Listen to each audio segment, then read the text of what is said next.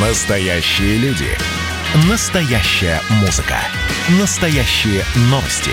Радио «Комсомольская правда». Радио про настоящее. 97,2 FM. эм. Как дела, Россия? Ватсап-страна!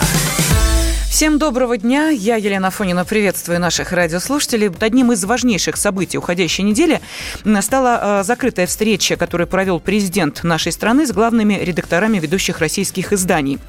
Сегодня ее фрагменты показал телеканал «Россия-24», и э, там речь шла об очень важных э, моментах. Это и ситуация с коронавирусом, и блокировка э, сайтов. Но, э, наверное, одной из самых важных, самых горячих тем, которая обсуждалась, была, конечно, тема, связанная с судьбой Донбасса. И вот заявление главы нашей страны на этот счет. Конечно, у меня перед глазами стоят люди, которые получили травмы и увечья, особенно дети в Донбассе. Но на наших с вами, я говорю наших с вами, потому что вы четвертая власть, на наших с вами плечах огромная ответственность за Россию в целом. И прежде чем принять какое-то решение, мы должны подумать о последствиях любого нашего шага. Донбасс мы не бросим.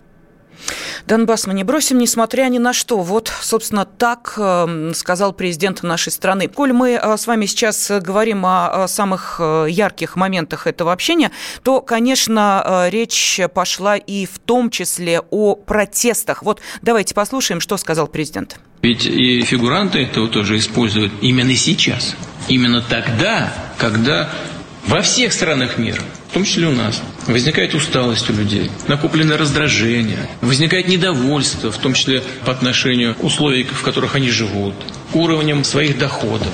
Ну, мы же с вами люди, мы все понимаем, у нас друзья есть, родственники, связи. Значит, э, ну, что не объяснять, человеку хуже стало жить, ну, что не объясняет, что не говори. Пандемия, не пандемия. Вот хуже жить, значит, плохо. Кто виноват? Начальство. Ну, такова доля начальства. Здесь уже ничего не поделаешь. И, конечно, этим пытаются пользоваться и в Европе, и в других странах, и в, в самих Штатах. Ну и президент добавил, что в ситуации, во-первых, международные, в которой пытаются использовать э, вот э, те негативные моменты, которые есть, безусловно, в жизни каждой страны, в этом э, нет ничего нового. Как сказал президент, амбиций много, энергии много, желание заработать побольше денег, прорваться к власти. И все это просто самым активным образом используется. Президент говорил в том числе и о тех, кто устраивает несанкционированные акции и митинги в нашей стране. Но и э, плюс к этому, конечно же, нужно добавить еще и то, что, несмотря на сложности, страна становится сильнее. И это многим не нравится сфере военного строительства. Сначала это тоже как над вакциной хихикали. Помните, когда я рассказал о новых современных видах оружия, которые ставятся на вооружение российских вооруженных сил, на боевое дежурство? Ну, сначала начали хихикать, что все это ерунда, фейк, придумано. Сейчас все это сменилось на совершенно другие настроения. Сейчас уже говорят, что чтобы вести дальнейшие переговоры о сдерживании гонки вооружений, нужно обязательно включать в переговоры наши новые образцы тактического и стратегического оружия. Все наше гиперзвуковое оружие. Вот с учетом того, что наши ученые-биологи изобрели вакцину, хочу обратить ваше внимание, вот это не единственное достижение. И это начинает уже раздражать. Вот отсюда появляется политика сдерживания, в том числе и в экономике. Какомовские списки никто не отменил. Да, действительно, политика сдерживания проявляется, и много что еще, э, какие темы были э, затронуты в этом общении с э, главными редакторами ведущих российских изданий. Э, но насколько этот э, формат является обязательным, или здесь действительно вот просто есть желание президента поговорить с теми, кто формирует вот определенную информационную повестку дня. Давайте об этом спросим политического обозревателя «Комсомольской правды» Александра Гамова, который знает все о самом высоком закулисе. Александр Петрович, здравствуйте. Да, всем привет. Ну, начну с того, что эта встреча была еще в четверг, и э, никакая она не закрытая, как нам говорили. Видите, в общем, президент очень открыт э, для общества, для СМИ. И еще хотел такой акцент сделать, что там не только печатные СМИ были, там были интернет-издания, я имею в виду руководители, и радио, и э, ТВ. И э, еще что подкупает, э, это вот предельная откровенность совершенно президента. И когда вот э, ночью нам стали известны его заявления. И, кстати, вот на сайте kp.ru в час ночи мы все это выложили, и можно прямо сейчас почитать. Эм, бросается в глаза э, вот то, что по самым болевым точкам. И э, это не значит, что это журналисты, то есть руководители СМИ э, поднимали эти темы, а отталкиваясь от их вопросов, Путин очень развернуто отвечал на все вопросы. Я, к сожалению, Лен, не слышал начала передачи, подключился чуть позже. Про Донбасс там говорили, да? Ну, конечно, это первое, с чего мы, да, Александр Петрович, правильно. начали, потому что действительно Молодцы. сейчас всех очень волнует судьба Донбасса, и то, что происходит в отношениях да. Украины и Донбасса, не может нас не тревожить. Конечно. Вот э, скажи, пожалуйста, я там говорил э, нашим продюсерам, что у меня был утром рано разговор с Эдуардом Басориным. Удалось, не удалось, или там качество не очень хорошее этого синхрона? Да, к сожалению, качество не очень хорошее, поэтому, Александр Петрович, если есть возможность просто пересказать это общение, потому что мы понимаем, вы тот да, человек, который э, конечно. был в Донбассе не один раз, вы ездили туда с Осифом Кобзоном, вы знаете, чем живут там люди, да, чего они хотят. Девять раз, э, и на линии фронта мы были, и под обстрелами, и канонаду слышали. Ну, дело не в этом. Я почему позвонил Эдуарду Басурину, потому что мне, э, в общем, было прежде всего интересно, как Донбасс, как Донецк, э, Донецк реагирует на слова президента, и мы с ним детально разобрали, э, в общем, заявление, оно такое короткое, но очень такое яркое, Э, я сказал, что ну, самое основное, то, что мы вынесли заголовок ночью, это, значит, Донбасс мы не бросим, несмотря ни на что. А на что Эдуард э, Басурин, представитель командования ДНР, он сказал, да мы, в общем-то, в этом уверены, и мы в общем, никогда абсолютно не сомневались, но э, я бы все-таки обратил внимание на начало э, этого заявления. Я, оно, если э, вы обратили внимание, а в самом начале президент сказал, что, э, я цитирую, у меня перед глазами стоят некоторые люди, э, которые получили травмы, увечья, особенно дети на Донбассе. Вот, то есть о том, что там э, может быть, президент э, здесь ну, не сказал, что там гибнут, и погибли уже сотни э, простых людей, я думаю, что э, он это имел в виду. И вот Башурин об, а, обратил внимание именно вот на э, начальные эти фразы. Еще что у меня есть, да? Э, Александр Петрович, э, вот вы знаете, мы только затронули тему Донбасса, и тут же да. очень активно стали люди писать, и не безосновательно.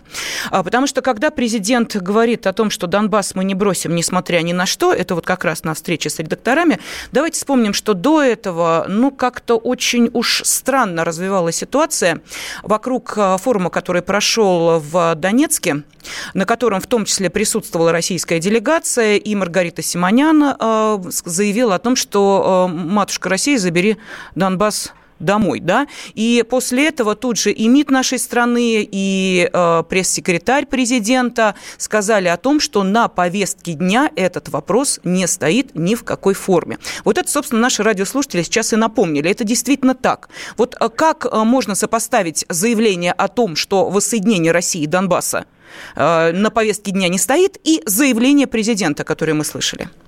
Ну, и президент, в общем-то, сказал, что мы э, Донбасс не бросим, но он не говорил о том, что мы, э, что матушка Россия забирает его прямо сейчас. Это разные вещи. Понимаете, вот э, если говорить о каких-то заявлениях, которые звучат оттуда, от наших граждан, ну, я имею в виду от руководителей СМИ, которые там бывают, там оттуда и невозможно никакие другие заявления uh-huh. это сделать, понимаете? Потому что я вот 9 раз там был, да, с Кобзоном, и мы там на фронт ездили, от него убегали. Там просто такая обстановка. Люди, когда тебе говорят, что э, раз, э, я не знаю, в месяц они там на какую-то горку поднимаются, смотрят, не идут ли россияне на помощь. Там такая вот атмосфера, понимаете? Поэтому там вот э, такие заявления. Но люди, вот сегодня я с Басуриным разговаривал, да, он сказал, ну да, мы терпеливы, ему скоро будет 7 лет, как мы, в общем, надеемся, верим. Вот. А что он еще сказал, Эдуард Басурин? Я спросил, как там обстановка э, сейчас. Он сказал, что сейчас потише, как ведет себя та сторона. Э, он сказал, что э, такая вот происходит э, концентрация сил и средств. Вот. И в данный момент концентрация сил и средств на, на той стороне линии фронта. Uh-huh. Я спросил, вы имеете в виду усиливается? Да. А, кстати, я пока не забыл, объясню, почему такая плохая связь, и мы не можем в эфир все это показать, потому что э, продемонстрировать, потому что э, там, ну, не только дело в том, что старые трубки у, у людей, у военнослужащих, телефоны такого качества, а просто связь очень плохая. Там только когда вот в, в аэропорт, к аэропорту ближе подъезжаешь, который обстреливается, там работает украинская связь, и, видимо, видимо, значит, э, через э, украинскую сторону, я сегодня с Басуриным что разговаривал, и я спросил, какие меры вы принимаете э, вот на, в ответ на концентрацию сил и средств. Он сказал, что мы просто отслеживаем эти моменты вместе с, ми, с миссией ОБСЕ. И еще мы с ним обсудили э, кстати, скоро этот материал появится на сайте kp.ru, вы обязательно посмотрите. Еще мы обсудили, значит, с ним э, ситуацию с э, коронавирусом. Он сказал, что да, он, кстати, там подкаш, прикашливает. Э, вакцинация идет, э, ситуация под контролем. Но тем более но пока... российская вакцина начала поступать в Донбасс. Ну, начала, да, но да. пока в полном, в полном масштабе. Э, пока вакцинация там еще не идет. Я вот сегодня с Онищенко тоже разговаривал. Он, кстати, Кобзона заменил на посту председателя или президента э, донбассовцев в Москве. Он сам родом из Донбасса. И вот он тоже переживает, э, как э, и что там будет. Ну и, и да, еще мы обсудили с Басуриным недавнее заявление администрации или там офиса президента Зеленского о том, что э, они там не собираются минские, минские соглашения э, как-то выполнять, они им не нравятся, то все. Он сказал, что э, у них другие заявления о том, что они собирают какие-то свои варианты э, разослать э, всем но вот им пока не присылали. Спасибо. Политический обозреватель «Комсомольской правды» Александр Гамов был с нами на связи. Вот, кстати, по поводу Минских э, соглашений. Накануне бывший глава Следственного управления СБУ генерал Василий Вовк в эфире телеканала «Наш», оппозиционного телеканала, который, помните, на прошлой неделе э, пытались э, штурмовать украинские националисты за то, что телеканал поддержал оппозиционные телеканалы, закрытые Зеленским. Так вот, этот бывший глава глава Следственного управления СБУ рассказал, э, чем, собственно, для Киева может обернуться отказ от Минских соглашений. Итак, э, если мы, говорит он, отказываемся официально от Минских договоренностей, может быть, можете быть уверены, что мы в первую очередь теряем за месяц-два всю Донецкую и Луганскую области. Э, по словам бывшего главы Следственного управления СБУ генерала Василия Вовк, все сделает Россия красиво, не прибегая к участию зеленых человечков. Ну, вот это вот, что называется, прямая цитата. И вот еще одна очень интересная э, тема, э, которая сейчас э, появляется в украинских СМИ благодаря тому, что Зеленский начал налево и направо увольнять генералов армии. Вот в частности, генерал армии Сергей Кривонос, до недавнего времени занимавший пост заместителя секретаря Совета национальной безопасности и обороны Украины, сказал, что в вооруженных силах Украины ситуация катастрофическая. Э, порядка 70 тысяч военнослужащих э, покинули ряды э, вооруженных сил Украины из-за экономической ситуации и прочее-прочее. То есть вот эти потери опосредованные как раз и превысили вот эти 70 тысяч. А почему военные бегут из э, вооруженных сил Украины? Ну, об этом тоже можно будет поговорить. А, Сергей Александрович Марков с нами нет, не с нами, ничего страшного, потому что тут еще есть не менее интересная информация о том, что э, э, рейтинг Зеленского упал до рекордно низкого уровня. Вот если бы сейчас проводилось голосование, то за Зеленского Э, изъявили желание проголосовать только 13 процентов украинцев. Ну и не падайте в обморок, за Порошенко 30%. Ну, ну что сделать, Украина бежит опять по кругу.